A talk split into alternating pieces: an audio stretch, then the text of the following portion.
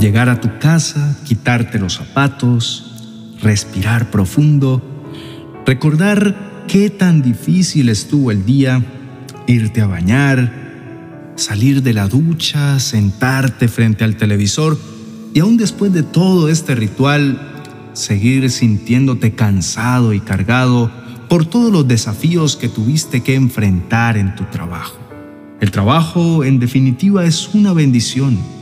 A veces creemos que llega a nuestra vida únicamente como medio de supervivencia, pero no tiene que ser así. El trabajo puede estar en tu vida para lograr sacarte de la monotonía, para lograr tu propósito y crear un escenario perfecto para que puedas darlo a conocer, para que puedas trabajar en ti mismo y lograr tus sueños. El Señor creó el trabajo con un propósito, porque la Biblia dice que el obrero es digno de su salario. Y por eso y muchas otras cosas, sabemos que el trabajo proviene del corazón de Dios. El trabajo es un regalo que el Señor nos da para poder ser de bendición para quienes nos rodean. Pero es lamentable saber que en la actualidad todo se ha distorsionado. Hasta el sentido original del trabajo, muchas veces nos encontramos en trabajos que terminan siendo un obstáculo para nuestra vida cristiana, con jefes que son abusadores, que no tienen límites y creen que nosotros no somos humanos, sino de su propiedad.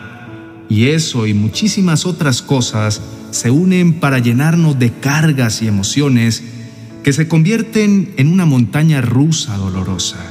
Una montaña rusa que solo los valientes que tienen a Dios pueden salir victoriosos. Pero cuando nos olvidamos del Señor y nos dejamos llevar por esa monotonía, terminamos devastados, terminamos sin fuerzas y terminamos convertidos en un objeto más de este mundo, tan lleno de pecado y tan lleno de maldad.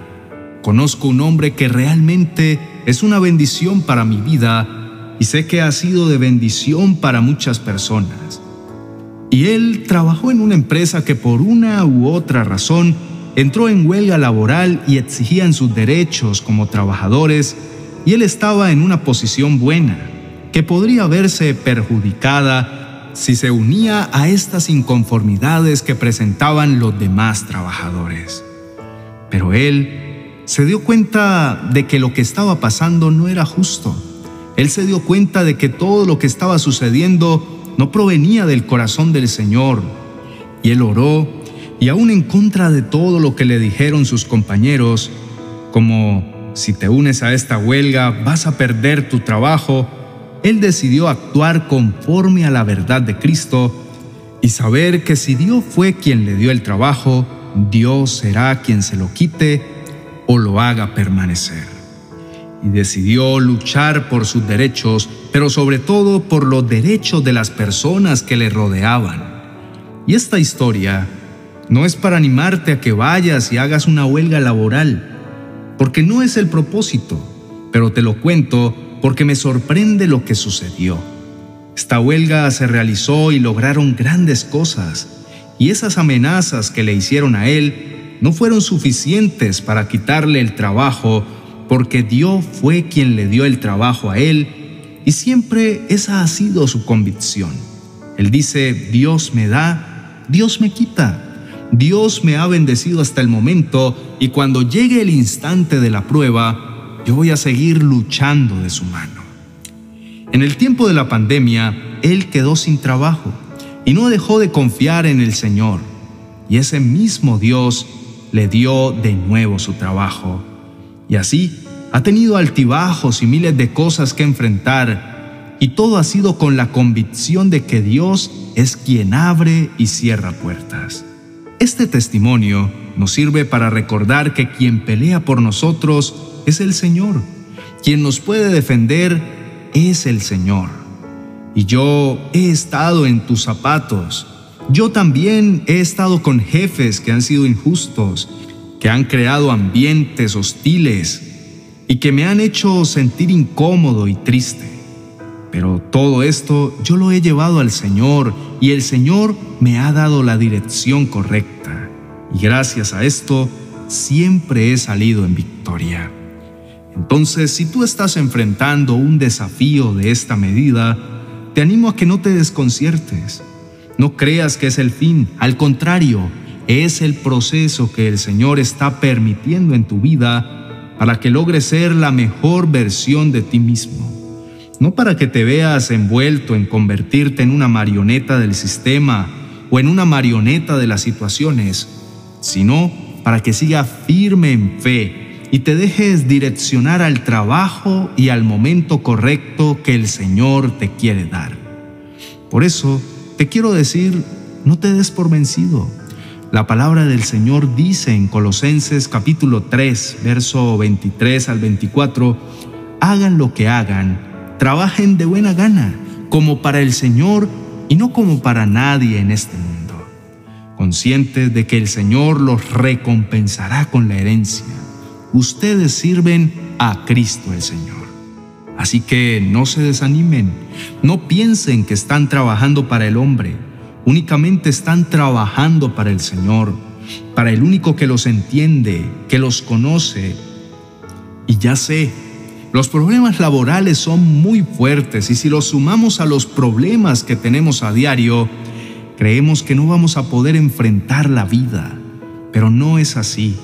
Sí se puede salir victorioso de problemas económicos, sí se puede salir victorioso de problemas personales o en el trabajo o con tus jefes, con proveedores o cualquier situación que estés enfrentando.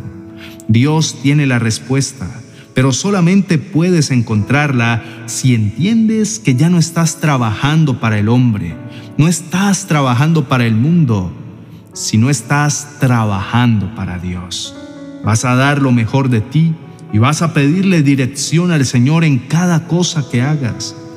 Él te va a honrar. Créeme que si estás en un lugar donde hay injusticias que efectivamente no provienen del Señor, Él en el debido tiempo va a defenderte, Él va a direccionarte y vas a sentir ese respaldo que es sobrenatural. Así que no te rindas, no supongas que estás derrotado porque no es así. Al contrario, serás victorioso pues tienes al Rey de Reyes y Señor de Señores a tu lado y eso te va a dar la victoria donde quiera que estés. Y eso nos da no solo la ganancia, sino una paz que sobrepasa todo entendimiento sabiendo que no haces nada de lo que haces para el mundo, sino para Él. Oremos.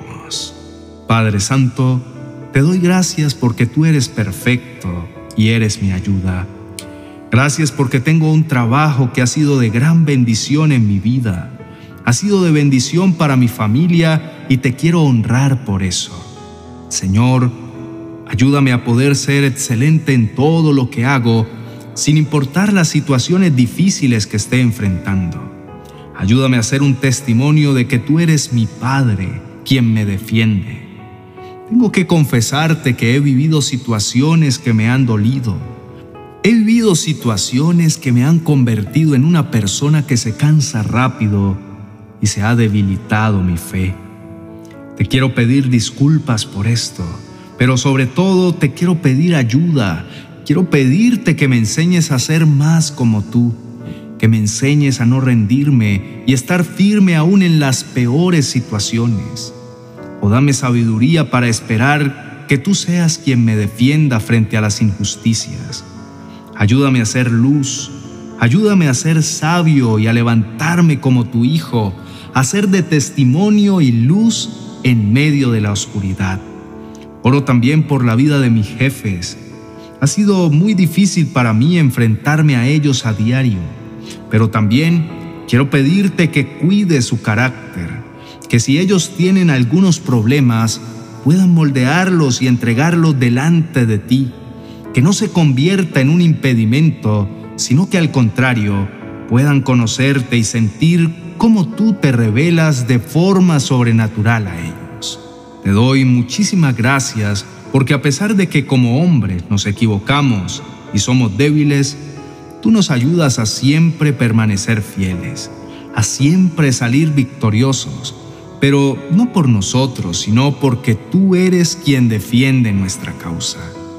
Te entrego todo mi trabajo, te entrego mis jefes, te entrego mis compañeros, te entrego mis sueños, te entrego mis frustraciones, te entrego mis problemas económicos.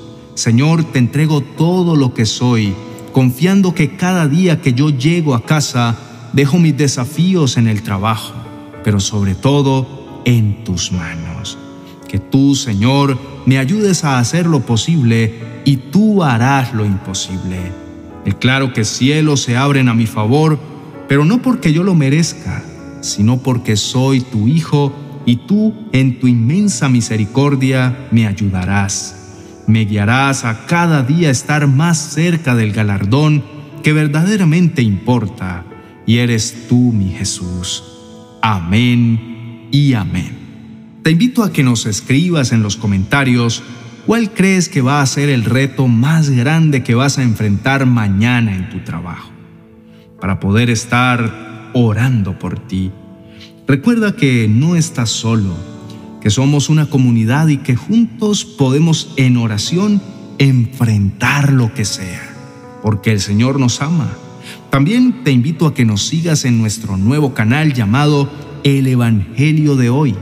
Te dejo el link en la descripción para que vayas y te suscribas, pues es un nuevo formato que hemos creado para dar a conocer a Jesús a través de las historias de los Evangelios con una perspectiva hermosa de la palabra, con el fin de cautivar a más personas con el Evangelio de Dios. Ten una hermosa noche. Bendiciones.